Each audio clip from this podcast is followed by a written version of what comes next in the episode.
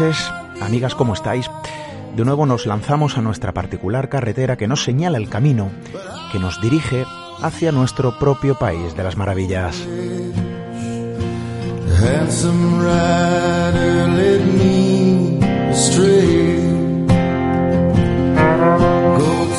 Nuestro propio país de las maravillas y también nuestro propio país de las sombras. Y es que todo lo que circunda al ser humano desde luego está envuelto entre luces y sombras de nuestros propios cielos y de nuestros propios infiernos, y esto hoy va a cobrar mucho sentido. Más allá de la visión religiosa, existe una mirada filosófica a todo esto, porque al igual que nuestros actos nos definen, nos construyen como personas de luz, como personas sombrías, bueno, también nuestros actos podrían diseñar, quién sabe, nuestros propios infiernos o nuestro propio cielo. Hay quien cree en el karma y quizás esto sea una visión lejana, filosófica de todo esto. Hay más visiones. El infierno diseñado de forma personal para cada uno de nosotros, al igual que el cielo, quién sabe, ¿no? No hablamos de, insisto, una visión religiosa. Vamos a lanzar la mirada un poquito más allá.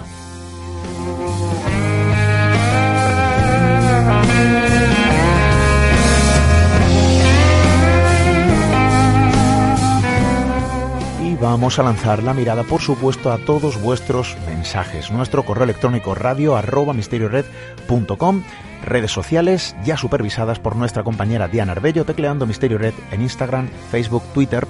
Número de WhatsApp muy importante 617715353 y nuestro formulario también de contacto siempre disponible, por supuesto, en misteriored.com.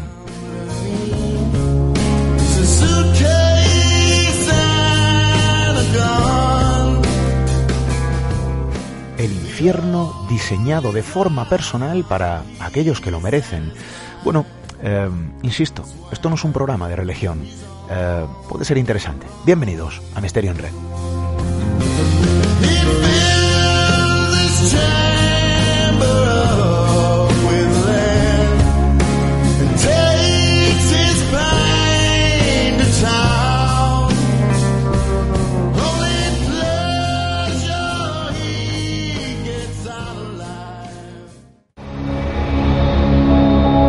Atrévete a cruzar el umbral hacia lo desconocido. Aventúrate a descubrir que el misterio reside más cerca de lo que imaginas. Traspasamos la línea de lo imposible. Misterio en red. Con Esteban Palomo.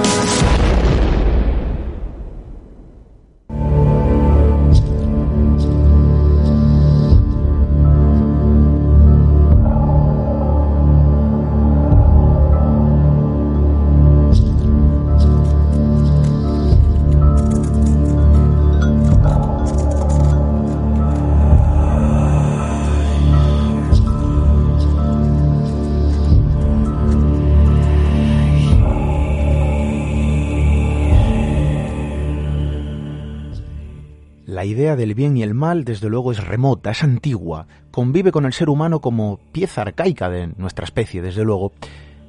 El bien el mal, las luces y sombras que nos construyen, que nos hacen ser lo que somos. De algún modo hay una visión filosófica, y lo decíamos al principio, eh, que traspasa la frontera de lo religioso. Aquello que hacemos bien, aquello que hacemos mal, tiene un peaje. Hay un castigo o un premio, una recompensa. Y siempre se ha dibujado el infierno y el cielo quizá como el horizonte final bajo una visión religiosa. Pero quizás si nos acercamos a antiguas escrituras, por viejos sabios y filósofos que miraban al infierno como algo más cercano al ser humano, como algo interno, como algo personal. La creencia en nuestro propio infierno, fundamentado en nuestras propias acciones. Bueno, esto ha dado tras de sí toda una serie de obras culturales, desde luego que eh, pasan desapercibidas Y hoy queremos profundizar en ese asunto. Eh, algunos lo llamarán karma. Sí, lo que hacemos mal tiene el peaje y eso lo acabamos pegando, lo acabamos pagando de algún modo. Pero ¿y si todo esto fuese el primer peldaño? ¿Y si hubiese algo más? La creencia ferviente en un infierno personal.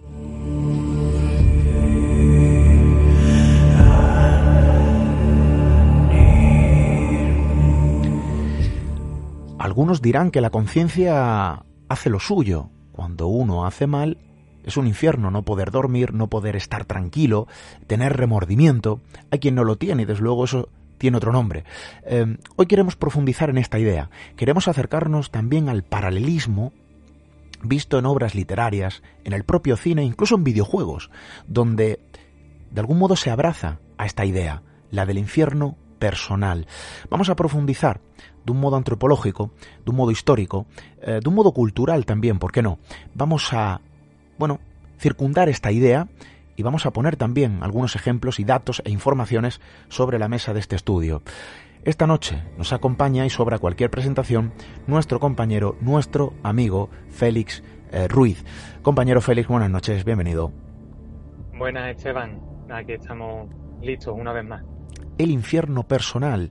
Eh, ojo, porque esto es una visión un tanto, no sé, filosófica, pero que también tiene eh, otras ideas, quizá, no lo sé, otros rasgos eh, lejos de la propia religión, ¿eh? ¿eh? quizá muy actuales, ¿no? Yo hablaba del karma, por poner un ejemplo.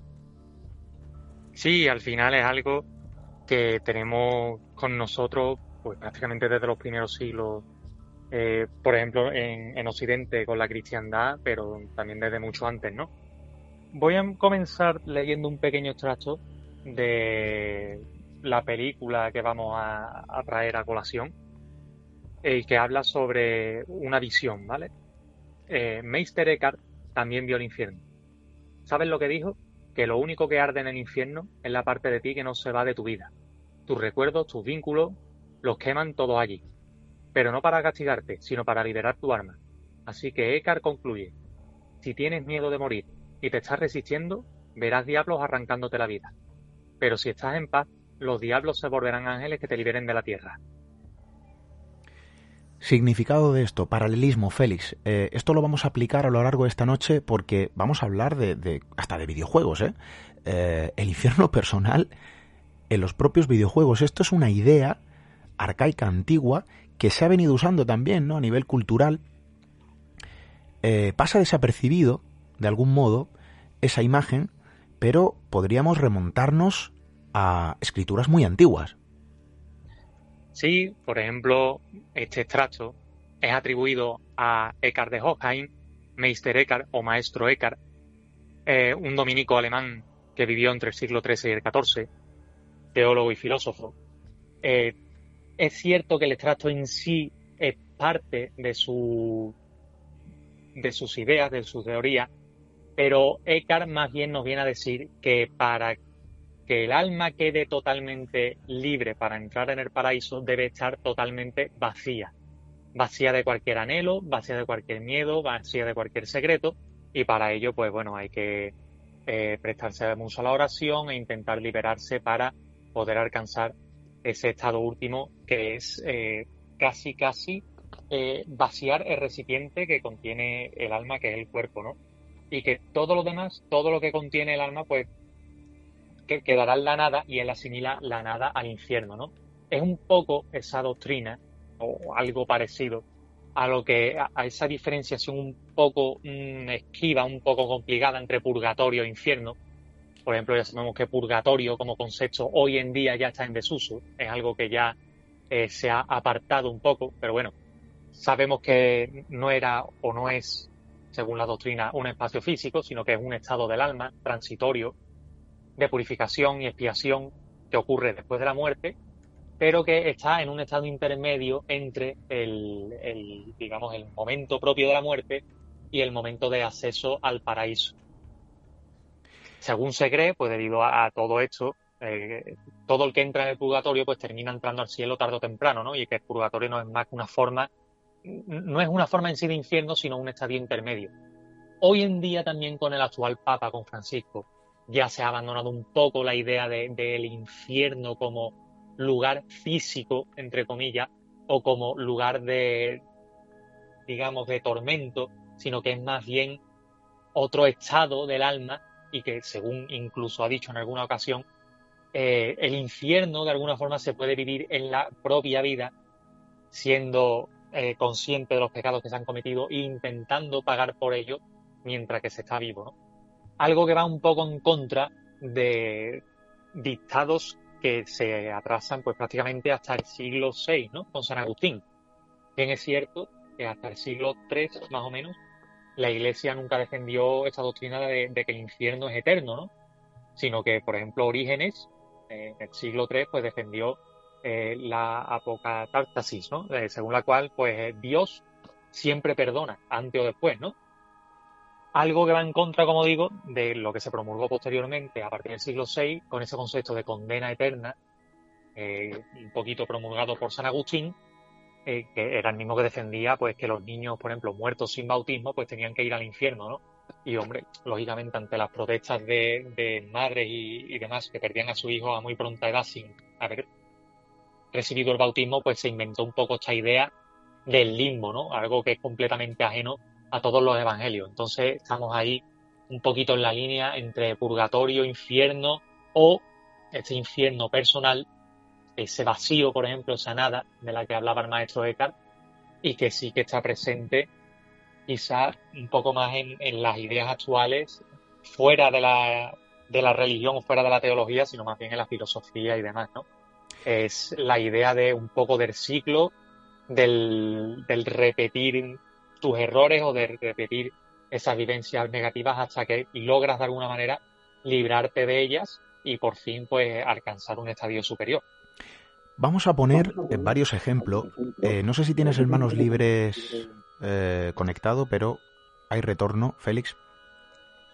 Eh, vamos a poner ¿no? varios ejemplos esta noche.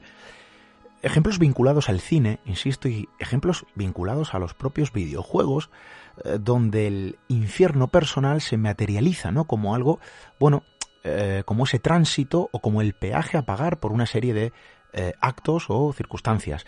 Bien, eh, algunos dirán, claro, es que cuántas personas han acometido actos atroces y a partir de ahí su vida se ha transformado en un infierno. ¿no? Eh, tanto es así que, que- ha ido a la propia comandancia de la Guardia Civil, a la propia comisaría, a entregarse, a decir, oye, necesito descansar, no puedo dormir, las pesadillas, los monstruos me atosigan, he hecho esto, confieso. Esto ha ocurrido.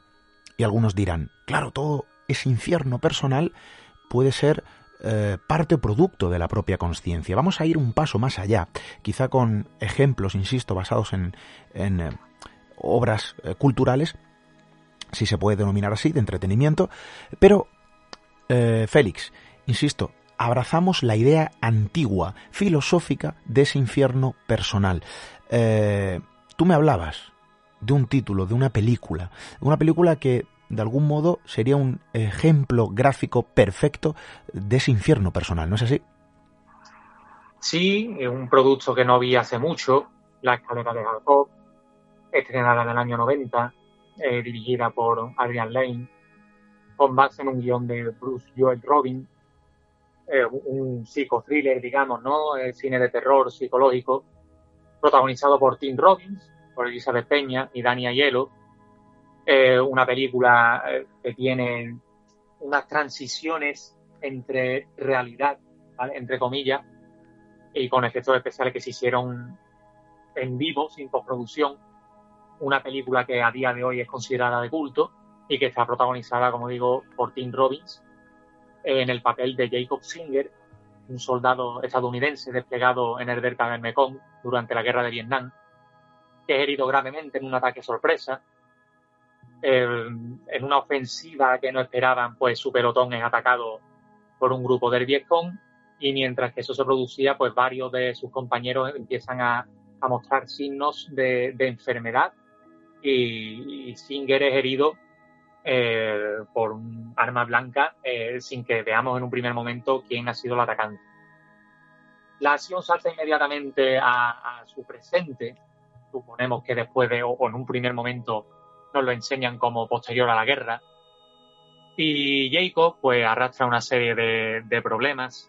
Eh, justo antes de irse a la guerra, su único hijo, interpretado por un Macaulay Culkin que ese mismo año estrenaría solo en casa y se haría mundialmente famoso, pues había muerto en un accidente eh, frente, a, frente a él y eh, se había separado de su mujer. Así que en esos momentos, ya una vez acabada la guerra, pues vive una segunda vida con una compañera de trabajo, Jezabel, y a la vez pues está teniendo una serie de visiones muy, muy rocambolescas que se producen pues prácticamente sin que haya ningún tipo de, de aviso, sino situaciones como que no pueda salir de una estación de tren porque está cerrada con verjas, que vea como unos hombres de negro misteriosos eh, con aspecto monstruoso pues intentan rastrarle, eh, cómo lo llevan a hacerle pruebas hospitalarias eh, en un descenso eh, en un hospital, en una camilla, prácticamente que se podría interpretar como un descenso a los infiernos,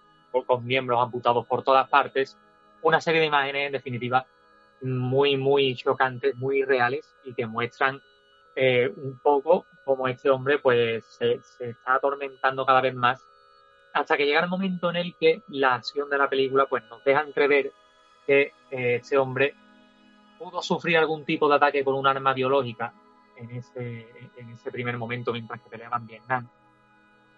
Aunque según va transcurriendo la película, al, al final, casi al final, nos dan la, nos sueltan eh, la idea de que todo lo que está viviendo es una forma de purgar su arma de cara a su muerte, ya que en ese ataque sorpresa que sufri- sufrieron al principio de la película, este hombre es herido mortalmente y todo lo que está viviendo desde ese momento es una alucinación que lo está preparando un poco para eh, su partida de este mundo, ¿no? Y es en esa, en esa tesitura, dentro de esas alucinaciones, en las decisiones que va tomando, donde se dirime si purga sus miedos y sus penas y sus pecados eh, porque se culpa de la muerte de su hijo o y continúa en esa espiral de, de autodestrucción y, de culpabilidad que al final lo que pueden hacer un poco es que siga repitiendo esos males una y otra vez. El título de la película no es casual, para nada es casual, ya que tiene que ver un poco con la, obviamente, con la historia de, Jacob bíblico, eh, uno de los patriarcas de la Biblia, en fin, eh, que, bueno, fue rebautizado por una como Israel, eh, y que también tuvo a una compañera llamada Jezabel, una reina fenicia, que no paraba de tener alucinaciones y visiones eh, eh, con seres demoníacos eh, que le perseguían. Eh, así que hay paralelismo entre esa historia de, de esta, de este Jacob bíblico, obviamente, y de este Jacob del cine. De hecho, la película termina con su hijo eh, recogiéndole al pie de unas escaleras y haciéndole subir en una señal de que está subiendo efectivamente esa escalera de Jacob y que está subiendo al paraíso, ¿no? Finalmente tiene la, dentro de, ese dramatismo y de todo lo que hemos vivido anteriormente, con un poco de conspiración, con terror, con visiones eh, infernales de todo tipo, pues este hombre tiene un final dulce, entre comillas, y, y puede ir al paraíso junto a, a su hijo, que es una representación un poco del arcángel Gabriel que le conduce a través de esas escaleras, ¿no?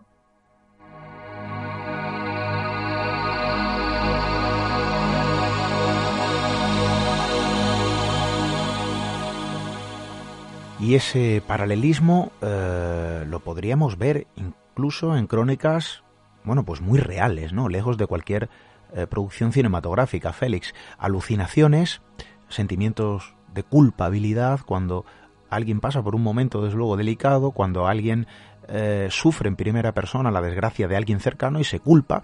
eh, son efectos de la propia mente, de ese infierno, se podría decir, personalizado. Aquí vamos un paso más allá.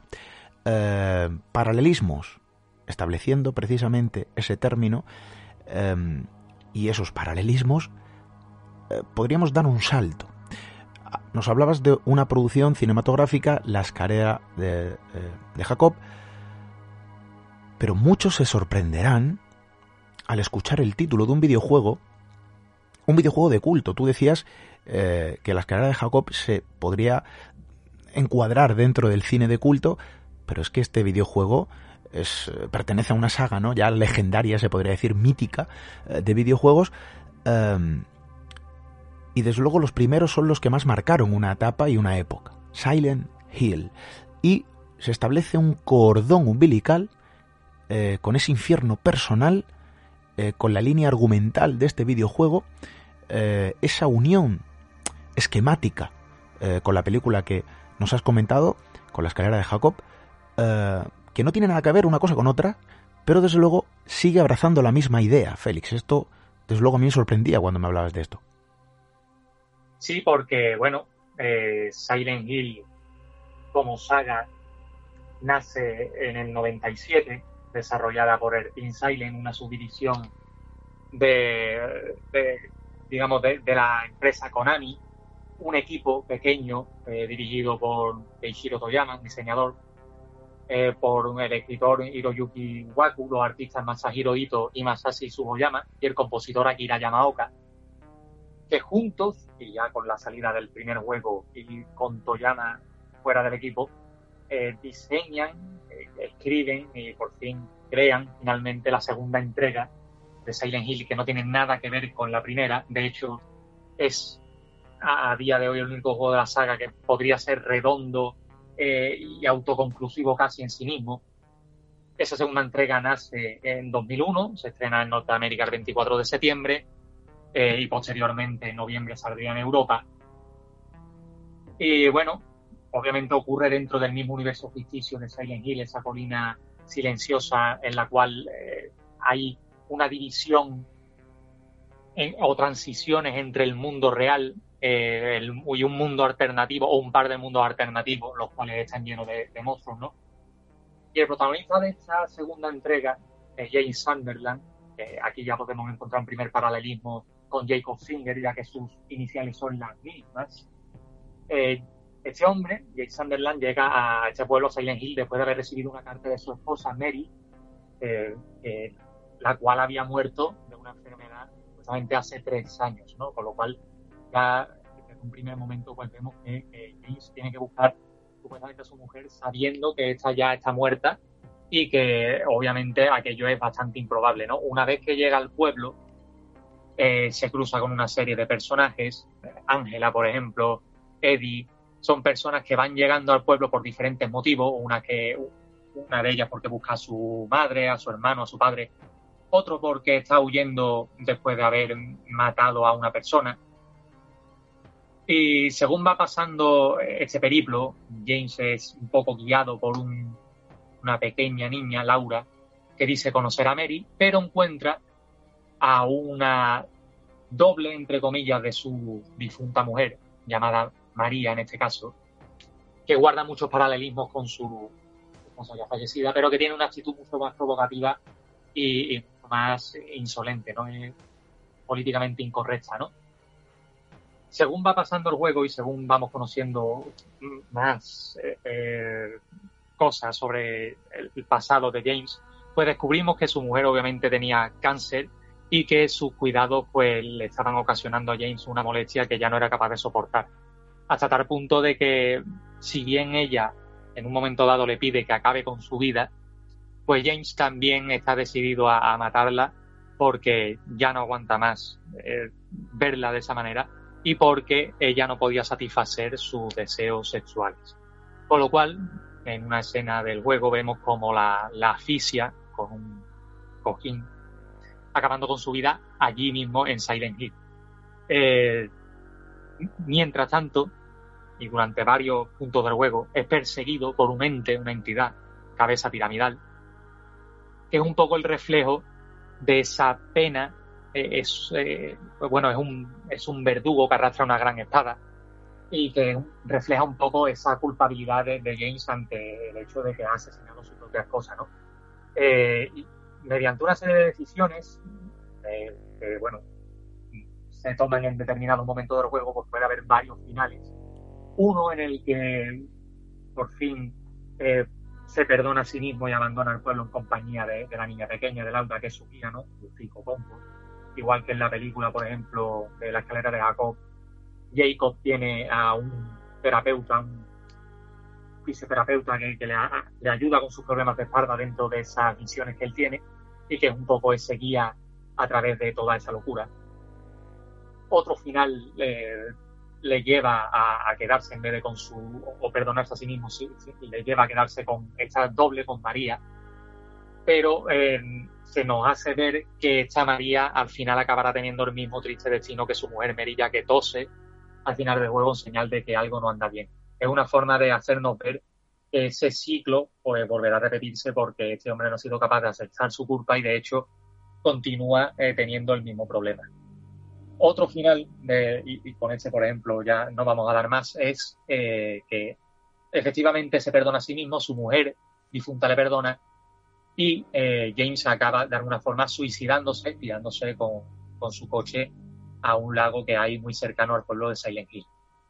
Eh, y en cuanto a estas similitudes, pues por ejemplo esta María, esta doble de, de Mary, pues es un una parecido, tiene un parecido muy, muy, muy reseñable a la Isabel de la película, eh, hasta el punto de que, de que, bueno, ambas pues hacen, igual que Isabel, por ejemplo, ignora totalmente en la escalera de Jacob eh, la vida anterior de Jacob, pues esta María intenta provocar que James Sunderland abandone todos sus miedos, digamos, y, y, viva una nueva vida, entre comillas, con ella. Es cierto que el juego tiene mucha simbología, eh, la niebla, la oscuridad, esas transiciones entre ese mundo real y ese mundo monstruoso que son muy, muy, muy parecidas a las que se muestran en la película de la escalera de Jacob, son prácticamente idénticas y beben muchísimo una de otra. Eh, también, bueno, en el juego hay influencias de, otras obras, ¿no? De, de David Cronenberg, de Fincher, de Hitchcock, de Tarkovsky, de Francis Bacon, eh, por ejemplo, de Crimen y Castigo de Dostoyevsky, pero juega en esa misma, con esa misma idea de que el infierno o el purgatorio eh, se vive de forma cíclica y que depende de las decisiones de, cada uno el librarse de ella o, de él o, o, continuar en esa espiral puede que eternamente, ¿no? Era una idea que antes de que ya se dijera que, por ejemplo, como dijimos al principio, el Papa Francisco ya ha comentado alguna vez que ahora mismo se acepta la idea de que el infierno no es permanente, sino que es temporal, pues este, estos productos juegan un poco con esa idea, ¿no? Eh, esa idea de que hay que, que purgar eh, los pecados de alguna manera antes de trascender. Félix, eh, lejos, insisto, de esa visión también, porque al final hay que señalarla, eh, religiosa sobre el purgatorio, eh, sobre el propio infierno. También quizá no eh, habría que considerar centrarse y buscar rasgos eh, del, del, cielo personalificado, no si se puede decir así, o personalizado. Eh, Félix, todo esto enlaza una serie de eh, bueno, quizás sea un término ¿no? que estamos usando mucho esta noche, paralelismos, con cuestiones muy cercanas en crónicas, en historias.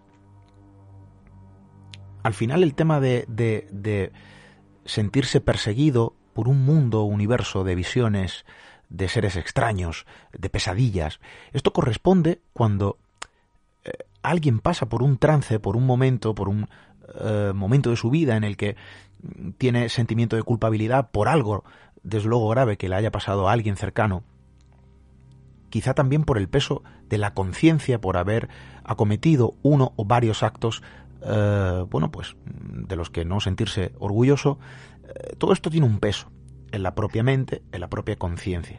Y en algunos momentos, en algunos casos, en algunos episodios y sobre algunas personas, se han desatado ¿no? este tipo de infiernos. Eh, ¿Qué los produce?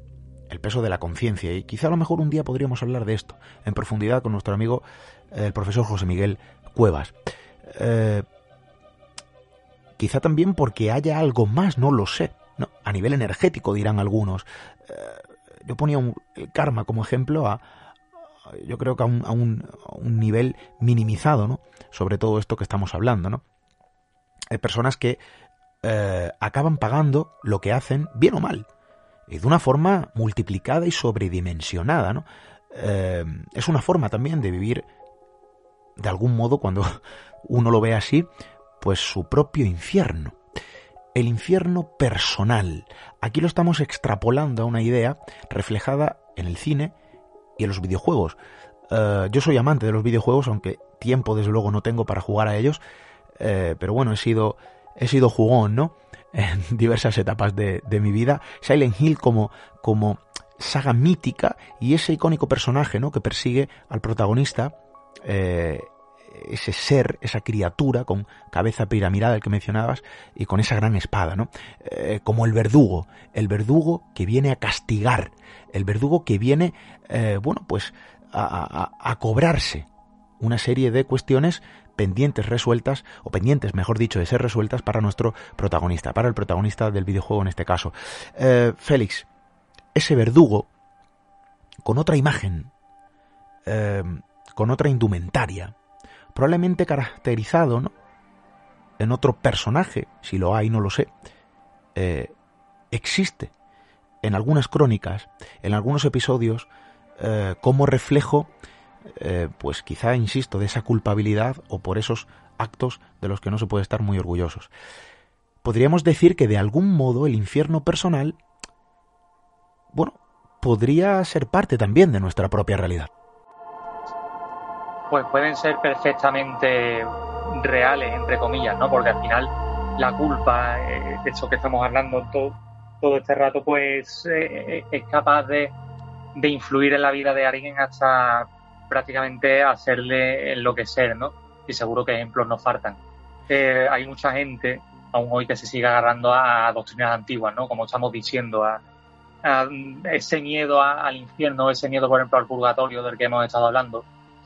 Y, bueno, en la misma línea decimos, como decíamos antes, que nunca se ha enseñado desde la Iglesia Católica que en el purgatorio se perdone absolutamente ningún pecado mortal, como por ejemplo el asesinato, en el caso que estamos hablando de Silent Hill, sino más bien pecados veniales, que bueno, mm, que necesita de alguna forma purgar un alma para salvarse, ¿no?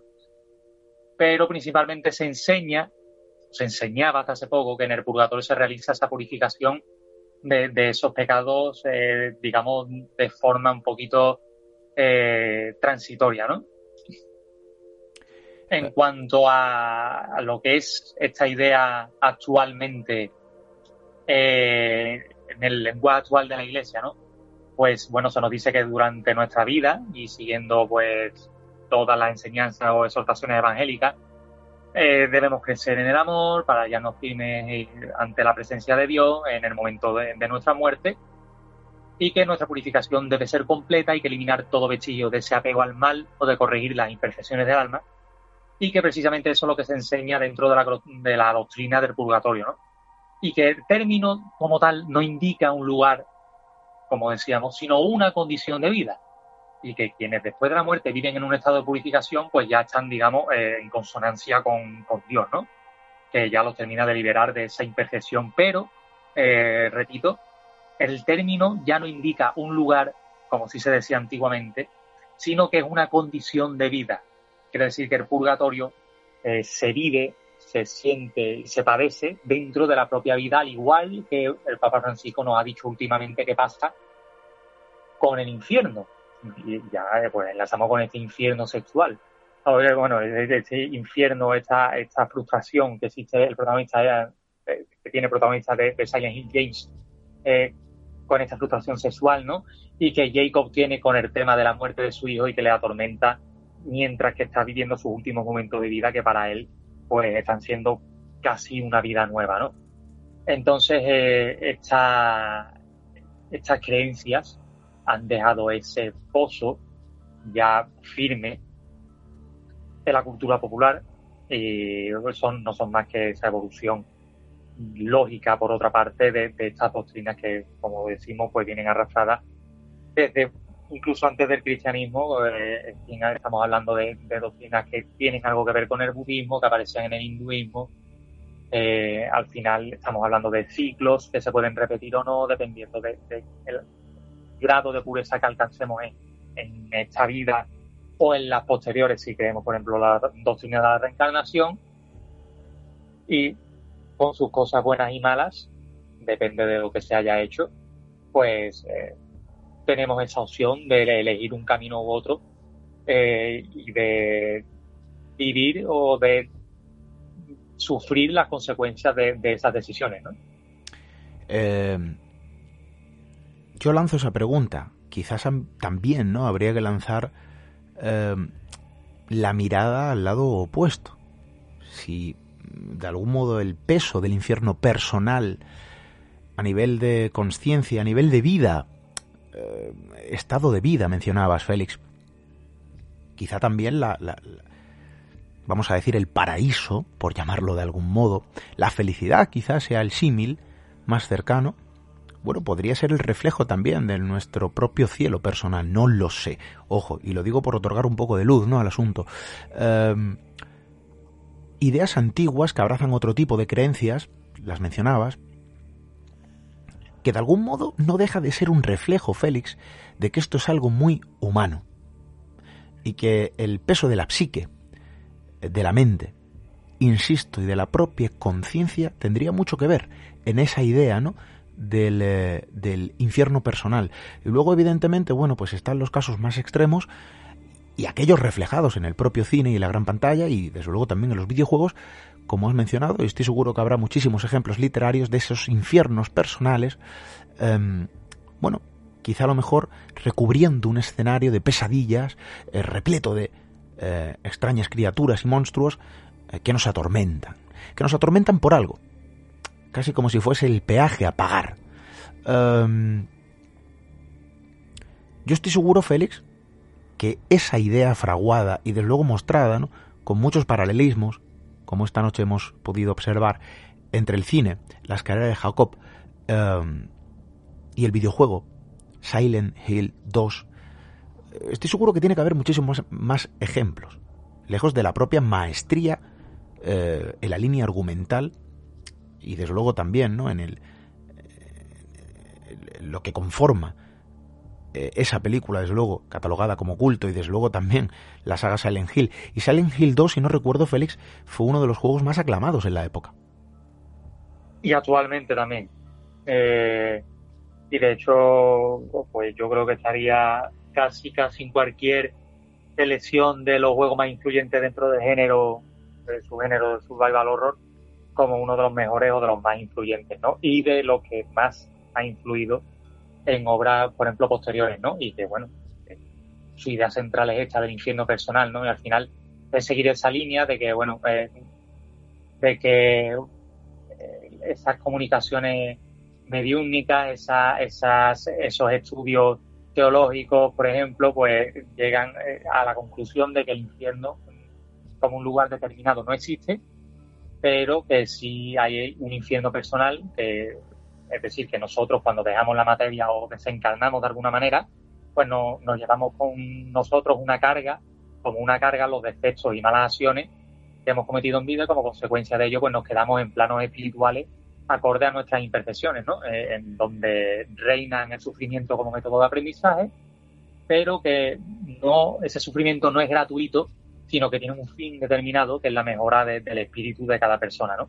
Y que durante ese tiempo, eh, el espíritu está en ese plano paralelo, sufre dolor, o el dolor que le infligió a los demás, en el mismo grado que, que hizo, hasta que reflexiona la persona en cuestión sobre el origen de su aflicción para o bien aceptar su culpa y trascender o para volver a reencarnar con una lesión aprendida eh, y poder vivir una, una nueva vida de forma más acorde a, a lo que moralmente ha aceptado. ¿no? Ya estamos hablando, pues nos hemos adentrado en el terreno de las creencias. Ese sufrimiento, pues obviamente, termina una vez que, que somos conscientes de, de ese origen espiritual, entre comillas, y en eso, pues en- tendríamos que trabajar todos, ¿vale? Para pagar un poquito esas deudas que tenemos con nuestro propio pasado y de esa forma limpiar esas culpas que nos podrían llevar o bien psicológicamente o bien si tenemos este tipo de creencias eh, en una vida posterior a vivir esta- estas experiencias para nada agradables. Hay mucha gente ¿eh? con, con- esa creencia, la, la creencia de que estamos aquí para retornar. Eh, hay quien habla del alma vieja, de quienes tienen el alma vieja, ¿no? A mí hace poco me comentaron una cosa, me dejaron, y quizás esto lo cuento como, como algo anecdótico, ¿no? Y, hablaba con una persona a la cual aprecio bastante, y, me decía, yo sé que he tenido otras vidas, yo sé que he tenido otras vidas, incluso me decía, yo sé que he sido más hombre que mujer, ¿no? Eh, claro, eh, la idea de la trascendencia o la idea de la reencarnación va ligada precisamente ¿no? a, la idea de la mejora espiritual, de la propia evolución, y que pasa por un proceso, en ocasiones, no de castigo, sí de eh, dolor necesario. Aquí entramos ya en un plano muy espiritual y desde luego muy subjetivo, ¿no? ligado a creencias que cada uno puede tener de una forma más o menos eh, eh, distorsionada de las otras. Lo que sí es cierto es que aquí hay algo muy humano. Y cuando hablamos de infierno personal, estamos viendo que la propia vida es algo cotidiano en nosotros, a pequeña escala. Eh, nada de... eh, no nos basamos, por llamarlo de algún modo, ¿no? En escrituras antiguas, en el cine, en la literatura, en videojuegos, por supuesto, tampoco, en ninguna creencia religiosa. Lo basamos en nuestro propio eh, día a día, en nuestra propia escritura, ¿no? En las páginas de nuestra vida. Eh, el peso de la carga. Cuando alguien, cuando hacemos, porque todos en mayor o menor medida, ¿no? Nos hemos equivocado con alguien y hemos sentido esa culpabilidad y no hemos podido dormir tranquilos. Incluso in- hemos tenido pesadillas, ¿no? A mí me ha pasado. Yo tengo recuerdos de cuando niño que hacía algo, se lo ocultaba a mis padres y yo me sentía mal. Claro, estamos hablando de conciencia. Pero ¿hasta qué punto la conciencia es capaz de castigar eh? con pesadillas? No sé si con visiones. Hay a quien sí. Ojo, hay quien sí. Hay quien sí. Em, no he leído pocas crónicas eh, de asesinos que han acudido llorando a las puertas de las autoridades diciendo que acabe este infierno. Yo he hecho esto, y lo que quiero y lo que necesito es que acabe, por eso vengo a confesarlo. Em, si esto está ocurriendo en nuestros días, es un factor muy humano, y luego podemos dar un paso más, y entramos ya en las creencias que cada uno quiera tener, en la mejora espiritual. Pero si esto en la vida ya sucede, Félix, es decir, si tú te equivocas, la forma de aprender en muchas ocasiones es pasándolo mal, es dándote un golpe de bruces contra la pared, contra el muro, estrellándose, perdiendo dientes por el camino y diciendo, oye, es que esto estaba mal, esto que hice estaba mal y las consecuencias son estas. Y es en muchas ocasiones la única forma de aprender ciertas lecciones, a menor escala. Eh, imagínate, ¿no? En alguien que comete determinadas eh, atrocidades y que se las calla, eso tiene que tener un peso. Y luego ya están los que no sienten absolutamente nada, que eso son psicopatías y estamos hablando ya de otra cuestión. Eh, al final esa idea filosófica, Félix, no deja de ser un reflejo de nuestra propia realidad. Mejorar espiritualmente, mejorar de forma personal, mejorar nuestra vida, nuestra forma de ser, tratar de caminar, tratar de actuar de una forma que nos permita dormir bien por la noche, no sin tener que mirar atrás para ver si nos persiguen ¿no? nuestras propias criaturas y nuestros propios monstruos. No es un reflejo de la realidad esto, Félix. No es fácil ver como religión, como filosofía, eh, ya desde tiempos remotos, abrazaban la idea del infierno personal. Sí, y ya en el terreno, por ejemplo, de las influencias, ¿vale? Tanto de la, de la película, de la escalera de Jacob, como del propio juego. Eh, además de haber una relación directa entre la escalera de Jacob y este segundo juego de Silent Hill, también ha habido otros ejemplos dentro de la saga.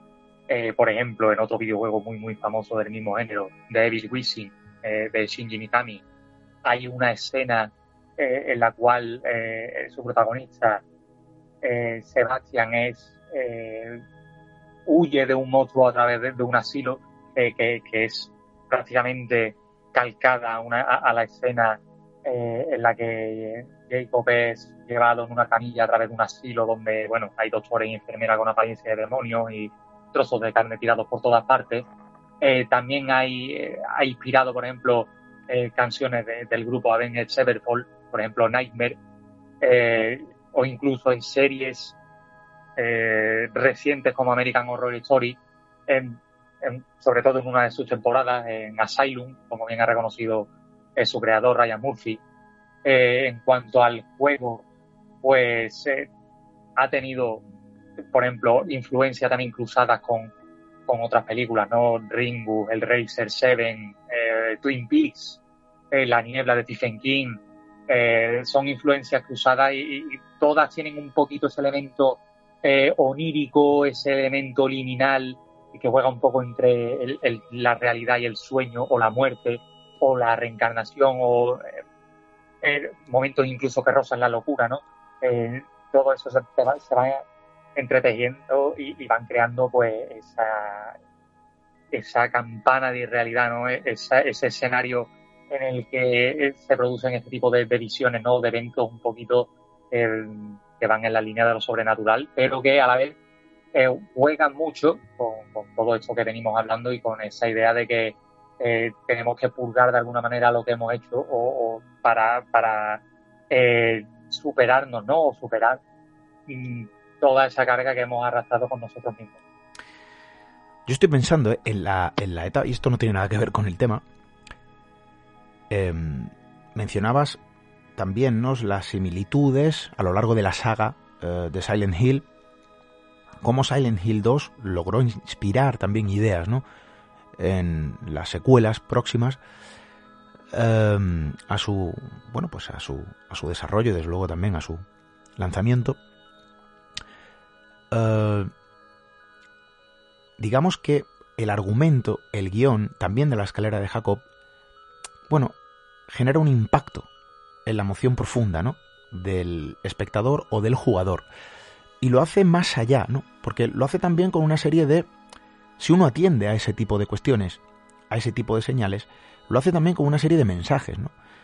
Eh, luego ya cada uno que juega lo que quiera, obviamente. Yo recuerdo yo recuerdo que en la época de Silent Hill yo era mucho más de Resident Evil y esto no tiene nada que ver. esto no tiene nada que ver. Eh, y yo jugaba mucho más a esa saga. Y es cierto que conforme han ido pasando los años, y a mí me gusta mucho lo retro, mm, me gusta más jugar a juegos retro que, que de hecho soy un total perdido, enamorado, fan, si se puede considerar así, de la Super Nintendo, fíjate. Eh, pero hay, al igual que películas, libros, videojuegos, que van a la emoción. Y eso es lo que cala. El mensaje, el impacto que genera eh, en la persona que se transforma de algún modo en el protagonista de una historia, ¿no? Y uno puede jugar a determinados juegos que no aportan más que entretenimiento. Y en este caso, si uno atiende a las señales, como en todo, desde luego puede encontrar bueno, pues eh, esos pequeños mensajes que provienen del mundo antiguo. Un ¿no? videojuego. Y también, y, perdona, y también hay otra, otra característica que comparten los dos, tanto película como juego. Y es que ambas eh, creo que hoy día, hoy en día, en nuestro presente, tendrían muy difícil ser como fueron en su momento. Y me explico.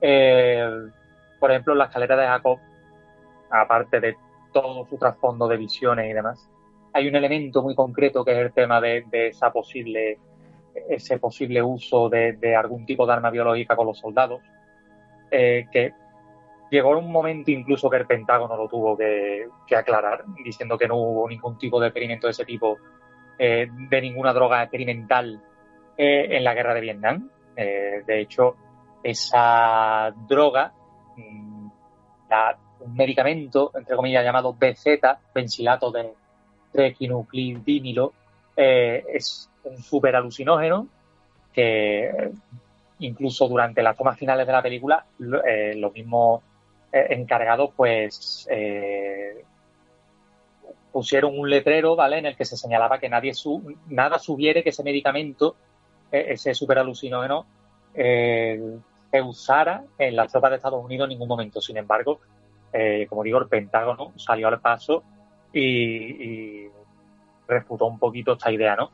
Y con el juego también hubo una polémica y sigue que sigue coleando hoy día poquito. Eh, y que bueno, ya al, fin y al cabo son productos de ficción y eh, particularmente veo absurdo este tipo de debates, pero bueno, hay que señalarlo. Y es que eh, en el juego se juega, aparte de con la idea de, de un asesinato o de una eutanasia eh, un poquito especial, con el tema de que todos los enemigos del juego tienen un componente sexual muy fuerte. De hecho, eh, en fin, hay enfermeras desfiguradas pero con cuerpos voluptuosos. Eh, un enemigo en concreto que parece dos personas copulando en un colchón. Eh, pero todo va en consonancia un poco con el carácter del propio personaje protagonista del juego y con sus vivencias previas a, todo lo que acontece durante el juego, ¿no?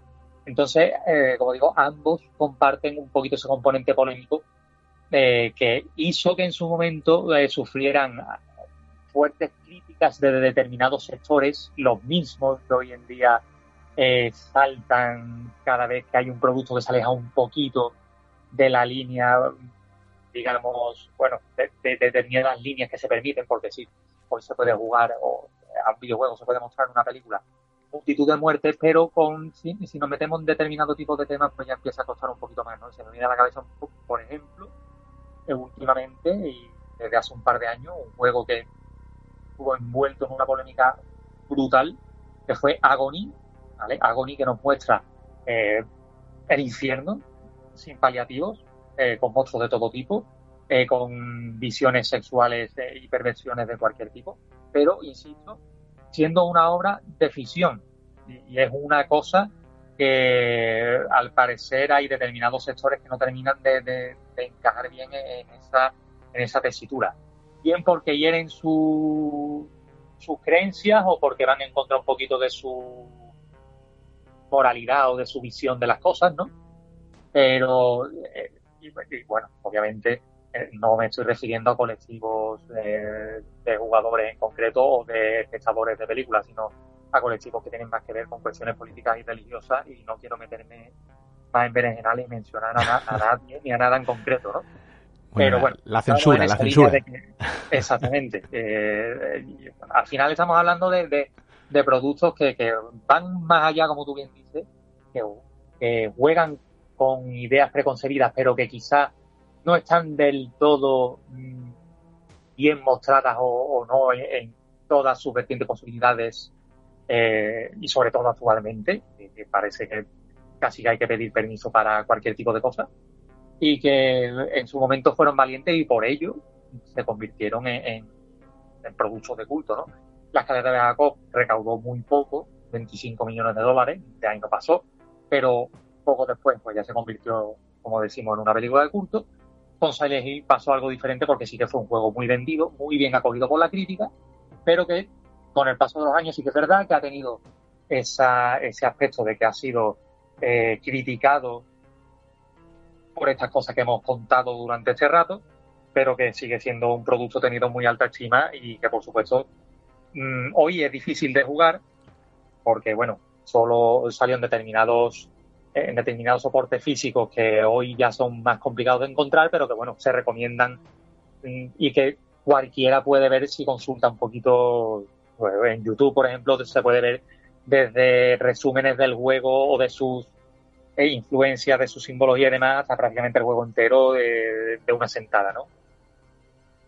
Bueno, pues ahí queda eh, esos paralelismos, eh, la idea del infierno personal mostrada en el cine, en la literatura, literatura antigua, en la idea filosófica eh, de antaño, desde luego también en nuestra propia realidad, con esos paralelismos, ¿no? Que todos en mayor medida hemos podido sentir o observar en determinadas personas o en crónicas escritas a las que hemos podido acceder y desde luego también en los propios videojuegos que no escapan a esa influencia.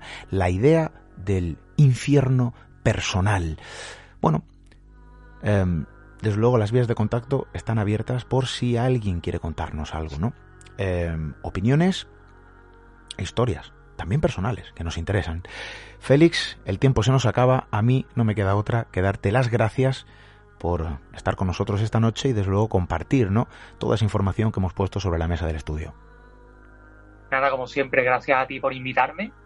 Y, y nada, pues ya nos queda poquito de temporada. Queda muy poco. Y sí, y ya tenemos, bueno, ya tenemos que ir un poquito planificando cositas, ¿no? De cara a, a finales de agosto, principios de septiembre. Y nada, espero que, que los últimos programas, pues, sean con temas interesantes, que sigan sumando. Por supuesto, pues, seguir hablando y continuar en septiembre, ¿no? Félix, eh, la temporada que viene tiene que ser buena, porque esto de la pandemia, yo no digo que se esté acabando, no, pero está mejorando. Vamos a dejarlo ahí. Está mejorando. Así que eh, vamos a tener más posibilidades. Las ideas eh, preconcebidas o preprogramadas, desde luego, apuntan en buena dirección y creo que vamos a tener una octava temporada muy buena. Pero de momento tenemos que finalizar la séptima. Como bien dices, queda poco, pero aún queda eh, que contar y desde luego aquí estaremos para hacerlo. Eh, Félix, insisto, gracias. Muchísimas gracias y hasta la próxima.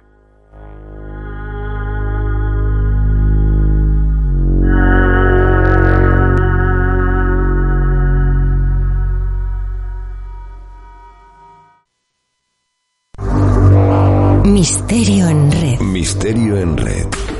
Con Esteban Palomo.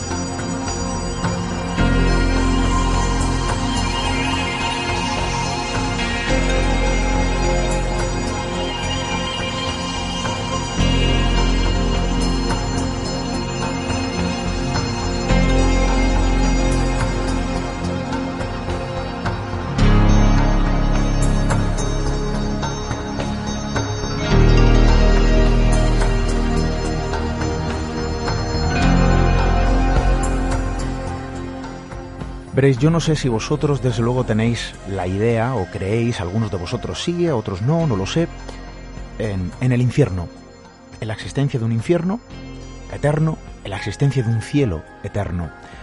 Desde luego las creencias son varias, muchas y cada uno que se acoja a la que quiera y a la que desde luego eh, le haga más feliz.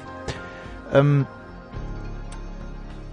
pero si yo tengo que pensar en un infierno, si yo tengo que dibujar un infierno sobre el papel, en ocasiones yo dibujaría también nuestra realidad, nuestro mundo, nuestra propia si- situación, ¿no? Vamos a decirlo así. Y no me refiero a la situación pandémica por la que estamos pasando, sino la eterna situación del ser humano, de la propia humanidad. En ocasiones el ser humano se transforma en su peor demonio. Somos nuestros peores demonios, somos nuestros peores monstruos.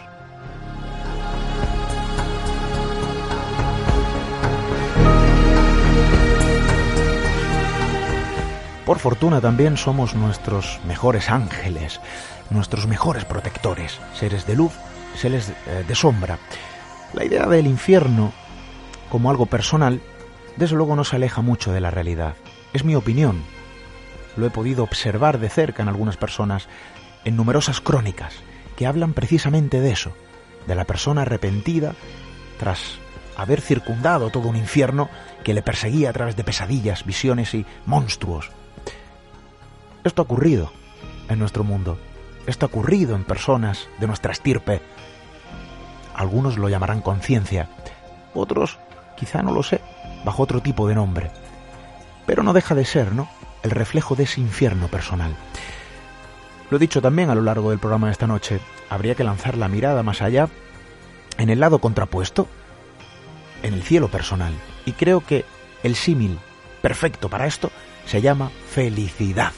Y eso es lo que hay que buscar, hacer lo que nos hace felices, hacer lo que nos permita dormir tranquilos sin esperar la visita de ningún monstruo.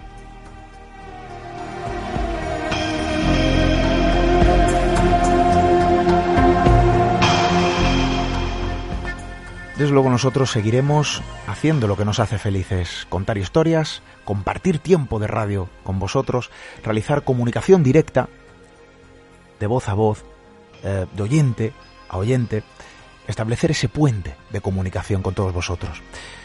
Regresamos para seguir haciéndolo la próxima semana. Sed felices, que eso es bueno. Hasta dentro de siete días, amigos.